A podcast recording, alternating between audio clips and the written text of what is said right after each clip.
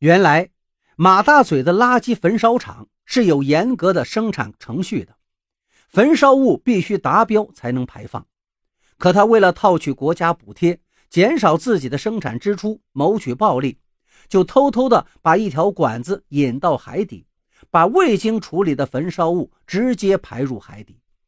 可巧那天罗老汉捉到那条大鱼，欣喜之下。他没事啊，就把船泊到了老地方守株待兔，希望再能撞一回大运。时间一长，他发现海底有一股污水往上泛着，就怀疑马大嘴的焚烧厂在偷偷排污。回家气愤之余，就随手在备忘本上记了这么一句话：“罗家父子是方圆百里出名的实诚人，从他们家里出来的东西绝不可能有假。”史尚飞就是利用有一天晚上，罗老憨再次到老地方观察，结果招来了马大嘴。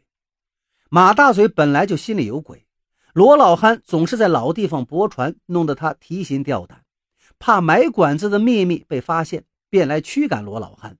两个人话不投机，三言两语就吵了起来。罗老憨是直性子，马大嘴，大海是咱们渔民祖祖辈辈生息的地方。你这么做是要绝了余家的衣食啊，等于杀人害命。你再不收手，我就上岸举报你。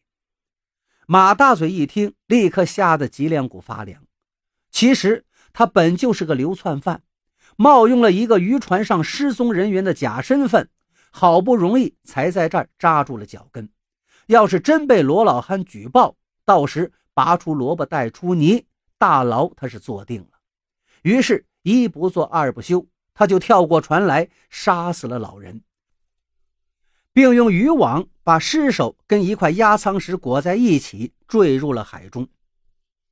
说到这里，马大嘴突然猛扑过来，一双熊掌般的大手掐住了史尚飞的细长鸡脖子。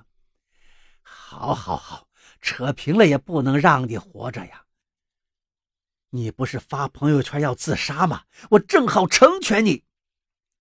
史尚飞心里这个懊悔呀，没事学人家玩朋友圈，没想到马大嘴也在其中啊！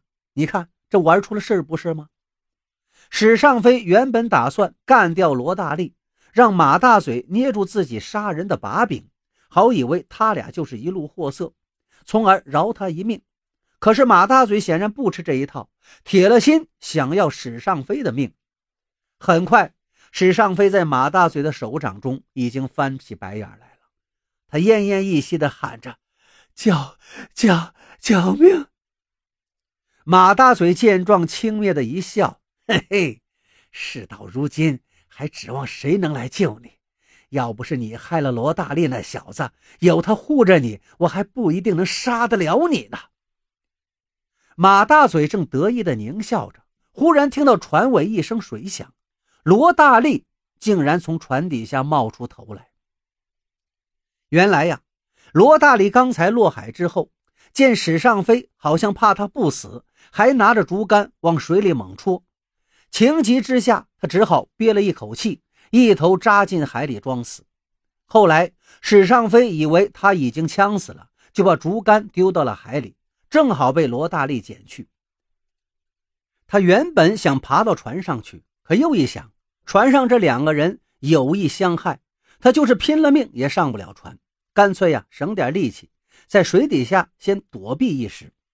于是他把竹竿的一头悄悄探出海面，另一头含在嘴里当呼吸管，潜在水中假装沉溺了。估计船上两个人的注意力早就转移了，他这才游到船边，扒在船尾后，听到了两个人的对话。听到船上情势危急，罗大力也顾不得刚才史尚飞要加害自己的事儿了，一心想着要攀到船上救人。可是他在冰冷的海水中待的时间长了，体力消耗太大，有些失温了，手脚不大听使唤，好半天也没翻上来。马大嘴放下缺氧昏迷的史尚飞，向罗大力走过来，怀着一种猫戏老鼠的心情。把银牙签拿出来，深深地扎进他的右手背上。嘿嘿嘿，我看你能坚持到什么时候？罗大力惨叫一声，抽回了右手。马大嘴又抬起右脚去踩他扒在船帮上的左手，罗大力痛得几乎要昏过去了。而这时，身边的黄纯鱼隔着渔网动了一下尾巴，又把他给拍醒过来。裹着鱼的网一半在船外，一半在船里。